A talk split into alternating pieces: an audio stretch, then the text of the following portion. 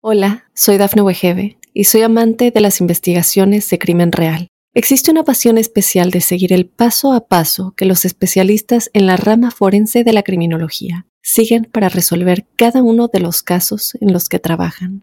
Si tú, como yo, eres una de las personas que encuentran fascinante escuchar este tipo de investigaciones, te invito a escuchar el podcast Trazos Criminales con la experta en perfilación criminal, Laura Quiñones Orquiza en tu plataforma de audio favorita.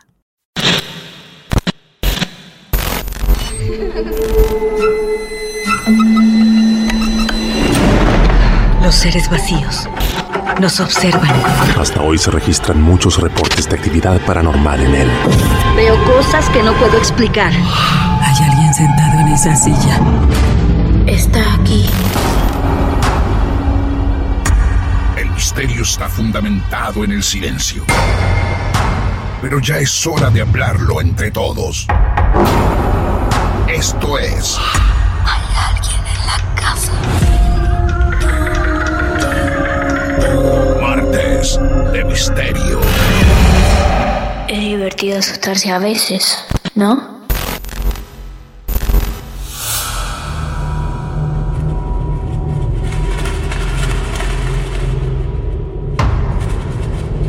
Muy buenas noches, amigos y amigas de cualquier parte del mundo. Si llegaron hasta acá, ya saben, y nos eligieron. Somos Martes de Misterio. Mi nombre es Martín Echevarría, arroba Martín de Radio en redes sociales. Y estamos listos para escuchar otro caso real, otra herencia familiar. Y no hablamos de dinero, hablamos de heredar sensaciones. Sensibilidades tan especiales que el resto de los mortales no tenemos otra familia involucrada en un caso paranormal. Es la historia de Juan Pablo, que nos está esperando en algún punto de Buenos Aires, a unos kilómetros no más de Mar del Plata. Y hacia su historia vamos en este momento. Juan Pablo, bienvenido a nuestro club de amigos. Gracias por tu historia. Hola Martín, ¿cómo te va? Muchas gracias por recibirme. Hace tiempo que quería charlar acá el tema con ustedes y compartir con más personas acerca de lo que me había pasado anteriormente a mí y a mi familia. Bueno, ah, a la familia también, qué interesante entonces, muy bien. Juan Pablo, ¿dónde estamos llamando exactamente nosotros? Desde Buenos Aires, de Sarandí, Pagallaneda, para ser exacto. Muy bien, Sarandí, perfecto. Buenos Aires. Ahí está Juan Pablo que tiene cuántos años? 23. Ajá. ¿Y esta historia es desde hace muchos años? Mm, eh, la historia, sí, desde aproximadamente 6, 7, 8 años empezó todo. Ahí entonces nos vamos a ir ubicando. En algún momento también Juan Pablo va a traer a su familia a esta historia, porque parece que hay varios testigos. Así que desde donde quieras vos, te escuchamos.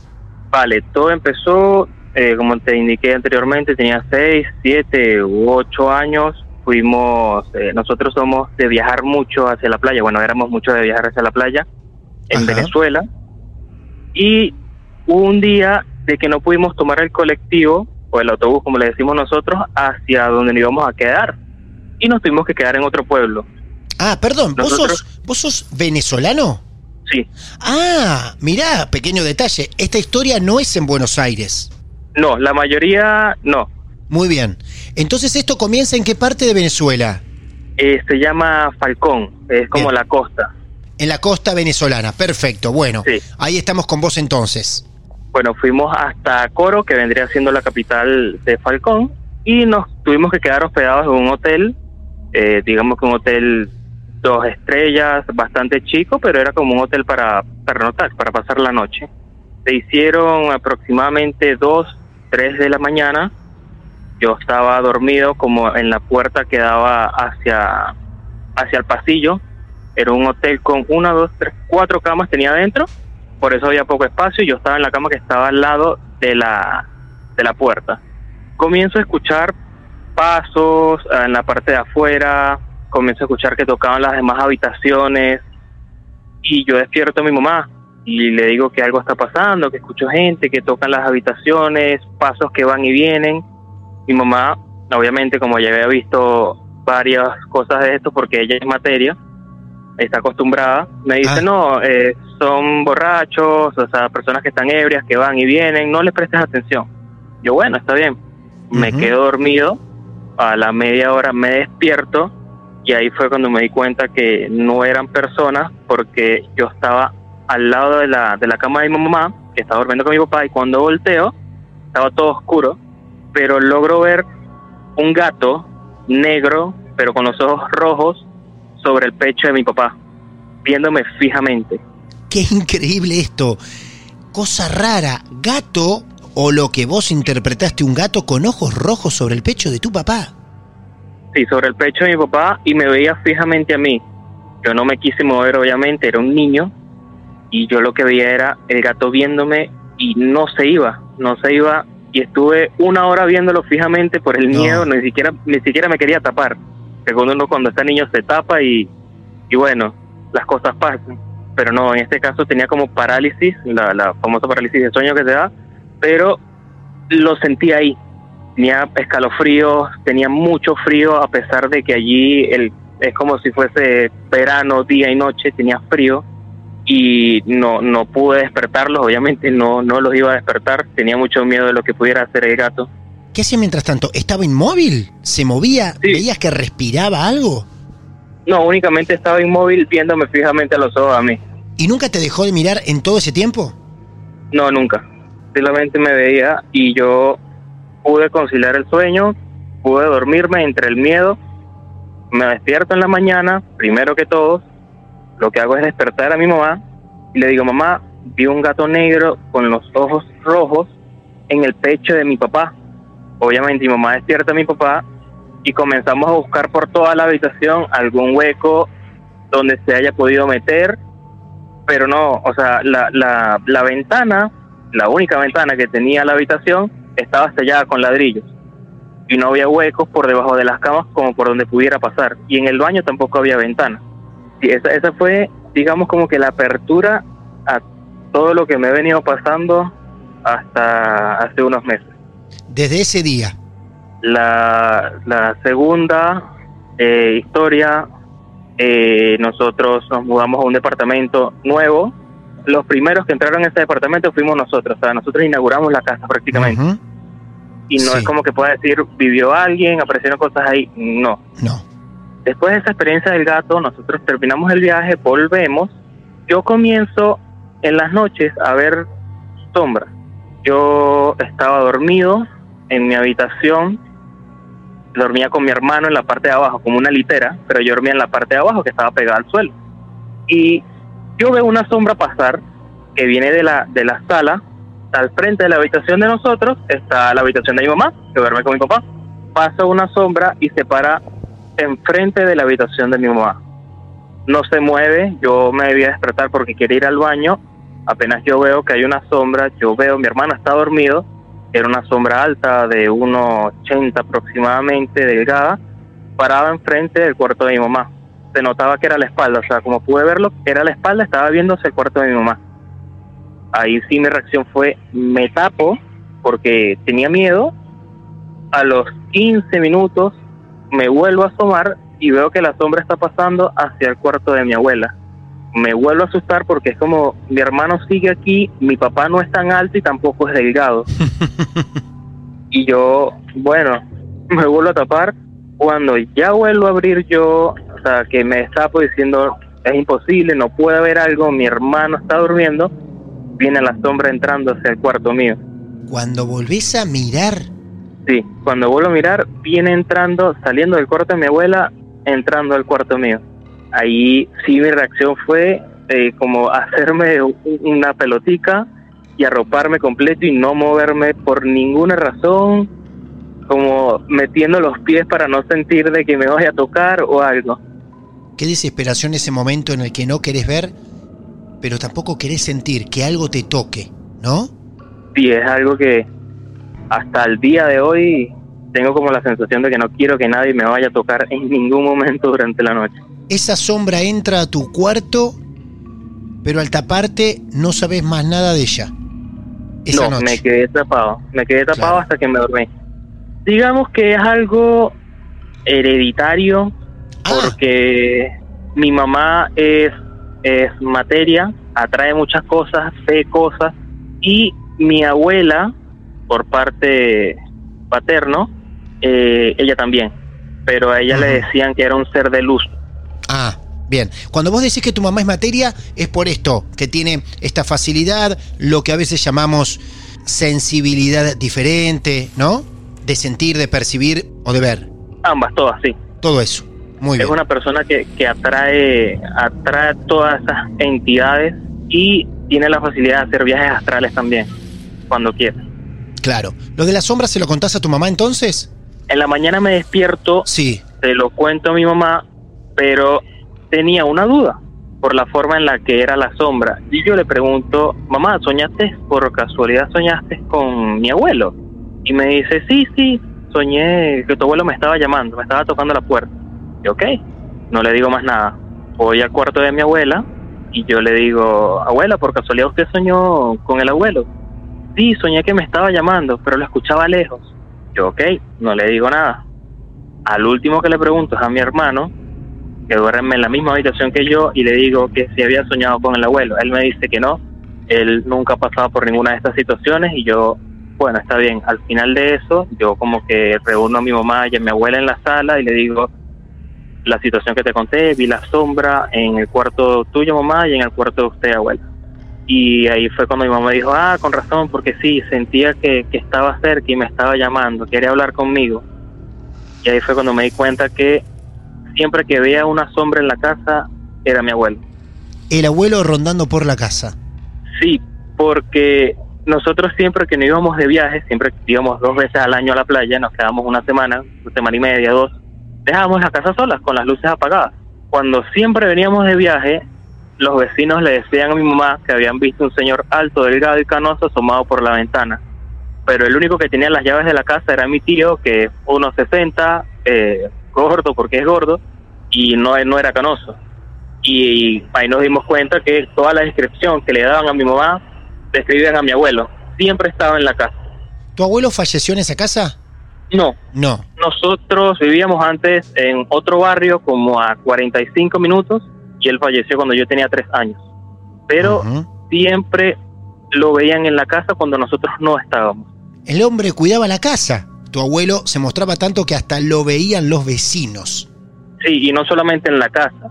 Por eso les decía que también había situaciones en las que mi mamá salía, nosotros teníamos una moto, mi mamá salía en la moto y hay vecinos o conocidos dentro de la misma urbanización donde estábamos, él le pedían como el aventón a mi mamá, que si la pueden llevar a un sitio porque la veían en la vía, pero no le decían nada porque la veían con un señor delgado montado en la parte de atrás de la moto, cuando mi mamá realmente venía sola del trabajo.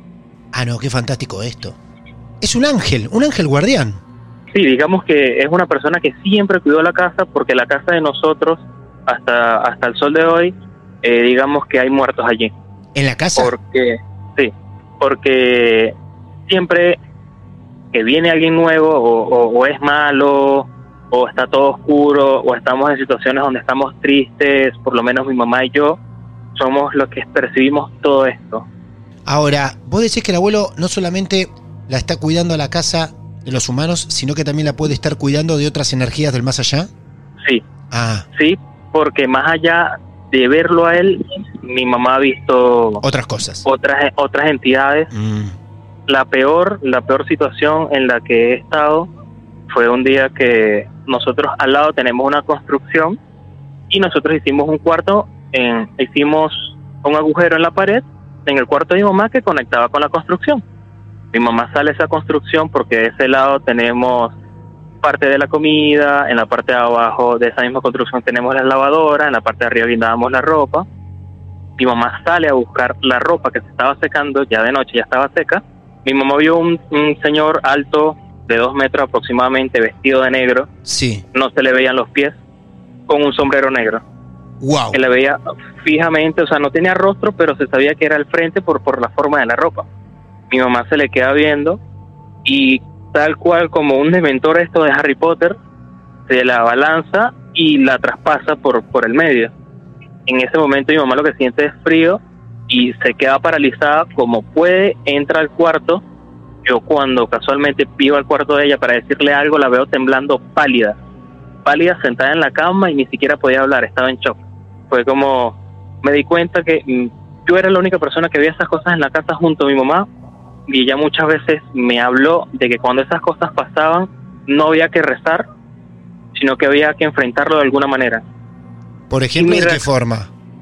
Eh, insultarlos, decirles que no son bienvenidos y no Mm. rezar porque es como demostrarles eh, algún tipo de miedo o, respeto. Exactamente. Lo que hice yo fue eh, abrazar a mi mamá, que se tranquilizara, salir y comenzar a insultarlo, diciéndole que no era bienvenido, que la casa era de nosotros, que si tenía algún tipo de problema, el Señor siempre estaba con nosotros, que insultándole de todas las maneras posibles y también dándole a saber de que teníamos una protección. Es impresionante cómo se nos filtra el hombre del sombrero negro en algunas historias así sin esperarlo. Cada tanto, en varias historias, en medio de un relato que tiene varios hechos paranormales, en alguno de ellos aparece el hombre del sombrero. Porque acá apareció ese famoso gato al principio, alguna sombra más, el abuelo dando vueltas, y en el medio de todo vuelve a ser nombrado el hombre del sombrero en distintos puntos del mundo. ¿eh? Vos decís entonces que tu abuelo los cuida también de estas energías. Sí, hasta, hasta el sol de hoy nos sigue, nos sigue cuidando. ¿Hasta hoy lo ves? ¿Hasta, ¿Hasta estos tiempos contemporáneos lo seguís viendo tu abuelo? No, la última vez No. que yo lo vi eh, fue una semana antes de venirme a Argentina, porque yo tenía la costumbre de casi todas las noches que yo iba a dormir, era como hablar con él. Antes de dormir, hablaba con él, diciéndole lo que había hecho durante el día, como le contaba el día mío a mis padres, se lo contaba a él también antes de dormir. Y le contaba que me venía a Argentina, que me sentía triste porque no me iba a despedir de él en el cementerio, pero que lo hacía de esta manera. Esa misma noche, yo, yo estaba, comencé a soñar, casi todos mis sueños los recuerdo, comencé a soñar y tocan la puerta de la sala. Yo cuando abro la primera puerta, que es una puerta de madera, veo que es mi abuelo. Obvio, me- obviamente estaba emocionado, vi a mi abuelo, le abro la reja, es la segunda puerta, él pasa y él lo que hace es, se acuesta en la mesa, me agarra de la mano y me dice, me vengo a despedir de ti porque sé que no vas a venir y espero que tengas un bonito viaje. Y se queda dormido. En el momento en el que él se queda dormido, yo me despierto, ya era de mañana. Y esa fue la última vez que yo vi a mi abuelo durante un sueño o como parte de una sombra. Desde que estás en Argentina no lo ves más. Desde que estoy en Argentina no, no lo he vuelto a ver ni siquiera en sueños. ¿Quién quedó en Mi esa mamá, sí. casa? Eh, mi mamá, Ah, mi papá y mi abuela que falleció en diciembre, mi abuela materna. ah, o sea que tu abuelo quedó en esa casa cuidando de ellos también. Sí, Qué bárbaro, ¿eh? Pero está re aferrado a esa casa.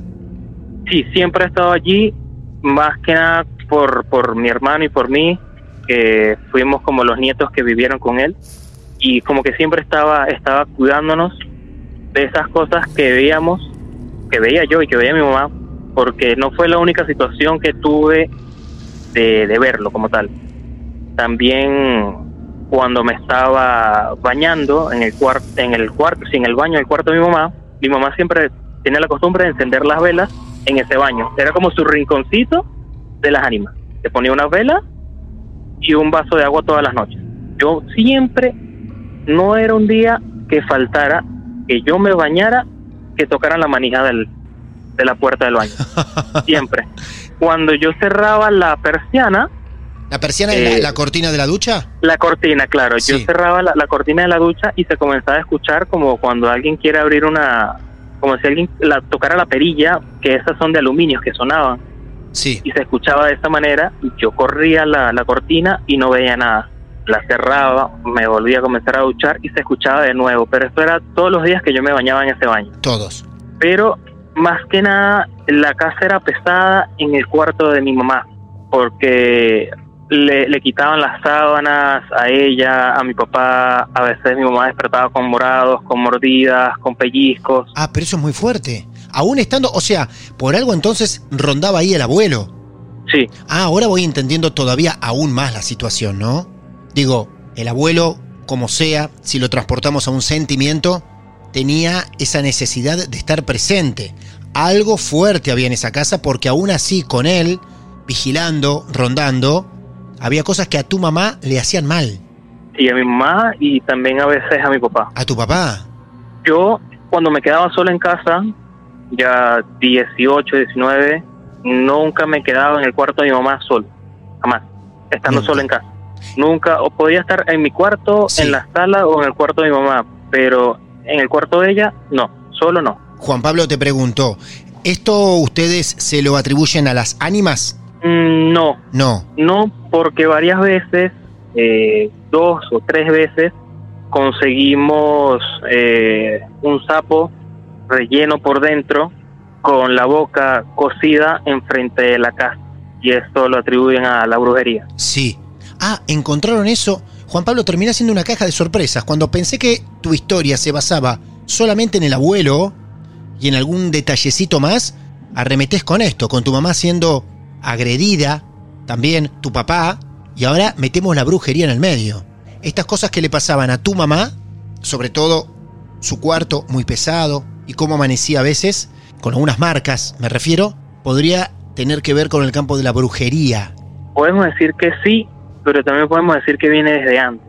Porque desde chica, mi mamá siempre nos contó que desde chica vio este tipo de cosas y siempre las atrajo. De, de tantas angustias, mi mamá siempre que le hablaban del abuelo se ponía triste y por más que el abuelo pueda estar en casa cuidando, estas energías siempre se van a alimentar de, de, la, de los malos pensamientos, de lo negativo, de la tristeza. ¿La brujería a quién se la atribuyen? ¿Hay alguien que no les... sabemos. Ah, no. No tienen identificado quién podía llegar a ser algo así, tomarse ese trabajo. No, realmente no, no, No. sabemos. ¿En la puerta de tu casa aparecía eso cada tanto? Apareció dos o tres veces, pero nunca, nunca le prestamos mucha atención. Mi mamá lo que hacía era botarlo, pero no, no, no lo quiero atribuir totalmente a lo que puede hacer la brujería, porque como indicamos, como que atraíamos estas cosas. Hubo una situación, lo que te indicaba por, la, por el cuarto de mi mamá, era que yo un día me levanté, eh, tenía 17 años aproximadamente, agarro mi almohada y mi sábana y como si fuese un niño chico, me fui al cuarto de mi mamá, como a acostarme con ellos. Eran como las 6 de la mañana. Ellos estaban saliendo porque tenían que ir a trabajar. Justamente ellos salen de la casa, o sea, se cierra la puerta, a mí me levantan el colchón por una esquina y lo dejan caer. Ah, no. Digamos que levantaron el colchón unos 40 centímetros en una esquina y lo dejaron caer, conmigo encima. Y yo, acostumbrado a las situaciones, agarré mi almohada, me agarré mi sábana, normal, y me fui caminando del cuarto y me acosté en mi, en mi, en mi habitación como que si nada hubiese pasado. Gran idea cambiar de cuarto otra vez. Son situaciones en las en la que podían pasar tanto allí o, o en la casa de mi abuela Eh, paterna, que ella es la que le decían que era un ser de luz, pero ella nunca me contaba nada a mí. Nunca me contaba nada a mí, sino que se lo contaba o a mi mamá o a mi papá, pero a mí nunca. No sé si era por cuidarme, Cuando llegas a Buenos Aires, ¿se tranquiliza un poco todo esto? sí, Sí. pero esto, esto que te conté es como la mitad del vaso, porque la peor situación Sí. que yo viví fue en la casa en la casa de un primo estaba mi tía que era la hermana de mi abuela paterna estaba el hijo de ella que nosotros le decimos el negro en esta historia le vamos a llamar el negro con su esposa el hijo de él que se llama Juan Pablo igual que yo estaba mi primo eh, Samuel y Samar que somos de la misma edad los tres y un amigo de Samuel estábamos todos en casa nosotros nos quedamos dormidos en el cuarto de mi tía. En el cuarto de mi tía estaba mi tía dormida en el medio, en una hamaca estaba dormido Samuel, yo estaba al lado de mi tía con el amigo de Samuel y en el suelo, en una colchoneta, estaba mi prima que quiso dormir con la niña, que es la hermanita de Samuel, que se llama Sara. Nosotros comenzamos entre los muchachos a hablar de brujería, a decir que los gritos, que la gente loca, que cómo es posible que crean en eso. Como adolescentes nosotros burlándonos de eso, como sin creerlo. ¿Qué sucede? Luego de que nosotros empezáramos a burlarnos de eso, comenzamos a escuchar un grito afuera de la casa. Y ahí dijimos, no, quizás es una vecina que está loca, o qué sé yo, intentaron robar a alguien y por eso la chica estaba gritando y cada vez el grito se escuchaba más cerca de la puerta de la casa. Y ahí decidimos como dejar de, de, de bromear con eso y decidimos dormir. A la media hora aproximadamente los gritos se paran, pero comenzamos a escuchar que en la parte de arriba del techo, que es de tejas, comienzan como a raspar, pero en varias en varias partes del cuarto comenzaron a raspar las tejas. Y eran no eran no podemos decir que fueran patitas de gato porque son muy chiquitos como para el ruido que hacían. Y ahí sí nos asustamos un poco más. Dejaron de tocar lo que sería el techo y ya la, la situación no estaba fuera de la casa sino adentro porque comienza a sonar eh, estos palos de, de escoba los cepillos que son de madera Sí. se comienzan a escuchar que están pegando el- la madera como tal contra el suelo en la cocina de la sala. Y pegaban y lo pegaban una y otra vez. Así estuvo como cinco minutos. Nos levantamos todos y dijimos, vamos a ver qué está ahí. O sea, vamos a, entre todos vamos a ver qué pasa. Y entre el miedo decidimos no, cerramos la puerta y decimos, no, no, no, o sea, no vamos a hacer nada, vamos a quedarnos acá, vamos a dormir, somos nosotros que tenemos sueño.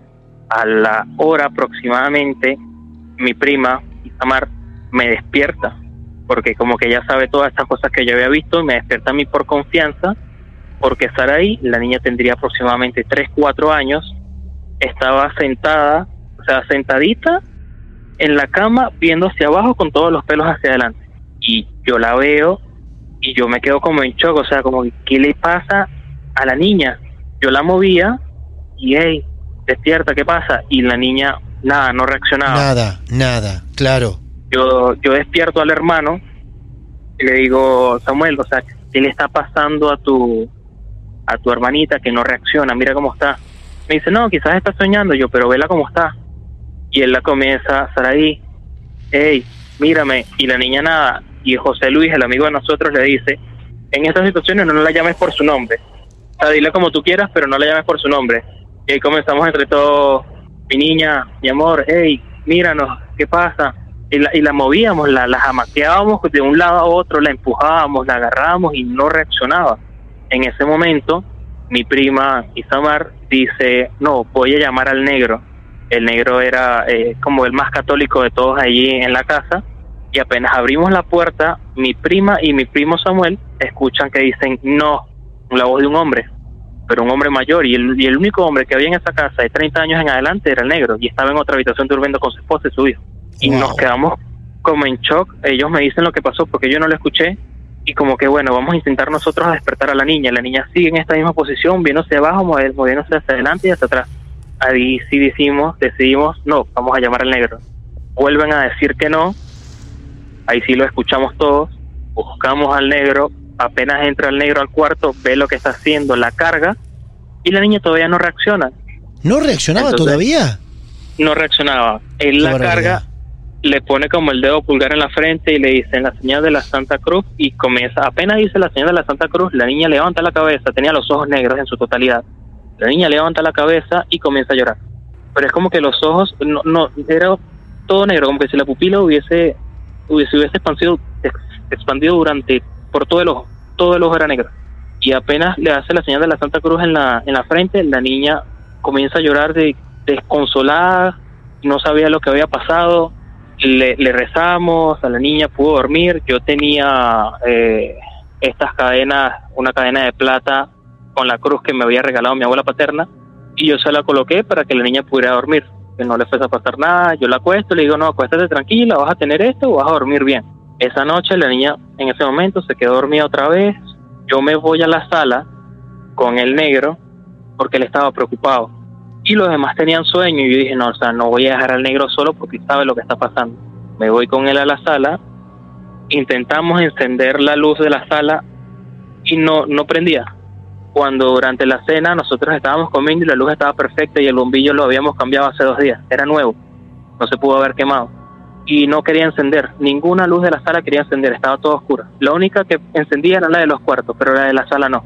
Nos quedamos hablando a oscuras aproximadamente 30 minutos y después que terminamos de hablar, las luces encendieron todas las de la sala. de película, ¿eh? Eso ¿Cuánto- fue ¿Cuántos años tenías ahí, Juan Pablo? 16. 16. Sí, esa fue la, la peor experiencia que tuve y fue una experiencia que vivimos todos los que estábamos en esa casa. Todos, con tantos testigos. Esa, esa mañana yo le cuento a mi mamá lo que había sucedido. Mi mamá estaba dando clases en la universidad y ella se consigue una amiga que es medium, que también era profesora en la universidad. Esa profesora conocía a mi hermano, pero no me conocía a mí, porque mi hermano estudiaba en esa universidad. La, esta persona se le acerca a mi mamá y le pregunta, ¿cómo está tu hijo? Y mi mamá le contesta por mi hermano, que es el que conoce, y le dice, bien, en la casa, está descansando, tiene clase en la noche. Y me dice, no, no, no, No, no, Kevin no. no, el otro. Mi mamá me pregunta como extrañada, ¿conoces a mi otro hijo? Y ella me dice, tu hijo está en un lugar oscuro en este momento. Y lo que te recomiendo es que lo busques lo antes posible y que le digas a la persona a cargo de esa casa que esconda todos los objetos filosos, tijeras, tenedores, cuchillos, todo lo que pueda cortar, que lo esconda, porque algo va a pasar si no lo hace. Esa persona a mí no me conocía y tampoco sabía dónde estaba yo. Ese mismo día mi mamá me busca y le decimos al negro que esconda todo por precaución a lo que nos había dicho la señora que ni siquiera sabía la situación que había sucedido. O sea, le dijo todo a mi mamá antes de que sucediera. Pero ¿quién era esa señora? ¿Cómo aparece de golpe?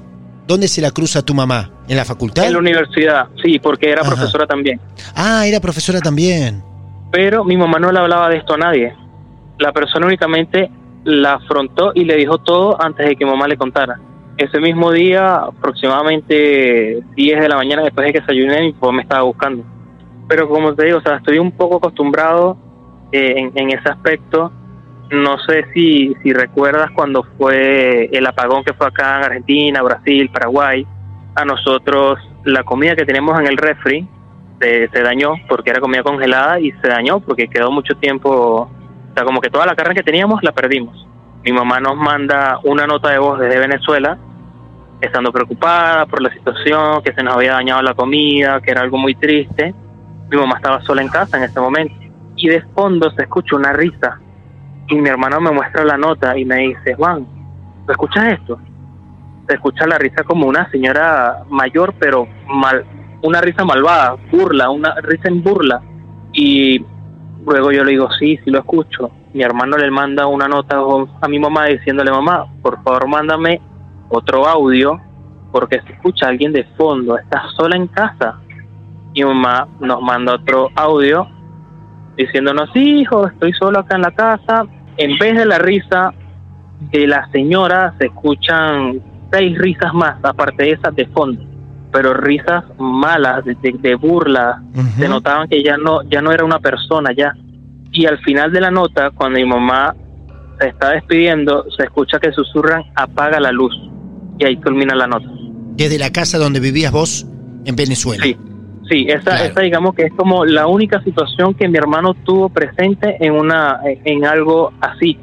Juan Pablo, la verdad que nos has regalado un capítulo riquísimo, lleno de situaciones de esas que a la gente les gusta escuchar, analizar, sacar sus propias conclusiones. Así que la verdad, con tanta gente involucrada también, ¿eh? con tantos testigos en diferentes situaciones, la familia metida a pleno en este relato. Bueno amigo, la verdad que muchas gracias por haber compartido con nosotros tantas situaciones internas de la familia y contárselas no solamente a nosotros acá, a la producción de Marte de Misterios, sino a, a tanta gente que está escuchando en el resto del mundo. No, muchas gracias a, a ustedes por brindarme la oportunidad de estar acá y poder expresar junto a, a la comunidad que, que también ayuda, que apoya y sabe lo que es esto. Y me gusta poder expresarme y saber que no soy el único que pasa por estas situaciones y No, que claro, es algo en general. Claro que no, no sos el único. Ya conocimos tantos y seguiremos conociendo. Un gran abrazo, Juan Pablo. Bienvenido a la Argentina, te saludamos y te volvemos a agradecer. Muchas gracias a ti, Martín. Que tenga muy buenas noches. Adiós, hasta luego, gracias. Hasta luego. Otra familia más, varios de ellos involucrados en hechos paranormales. El caso de Juan Pablo, otros que tantos escuchamos y otros que estarán por venir. Si confías en nosotros, podés contar tu historia acá, frente a frente, en un diálogo relajado, porque vamos a estar listos para escuchar. Nos podés contactar en redes sociales. Martes de Misterio, estamos en Instagram, en Facebook, en Twitter o en mi red personal, arroba Martín de Radio. Allí los esperamos para que nos digan que ustedes también quieren ser protagonistas de estos momentos tan especiales. Bienvenidos a este club de amigos de lo esotérico. Somos martes de misterio y seguramente nos vamos a encontrar en el siguiente episodio. Muy buenas noches. El mal viene en formato podcast. Martes de Misterio. Hola, soy Dafne Wegebe y soy amante de las investigaciones de crimen real. Existe una pasión especial de seguir el paso a paso que los especialistas en la rama forense de la criminología siguen para resolver cada uno de los casos en los que trabajan. Si tú, como yo, eres una de las personas que encuentran fascinante escuchar este tipo de investigaciones, te invito a escuchar el podcast Trazos Criminales con la experta en perfilación criminal, Laura Quiñones Orquiza, en tu plataforma de audio favorita.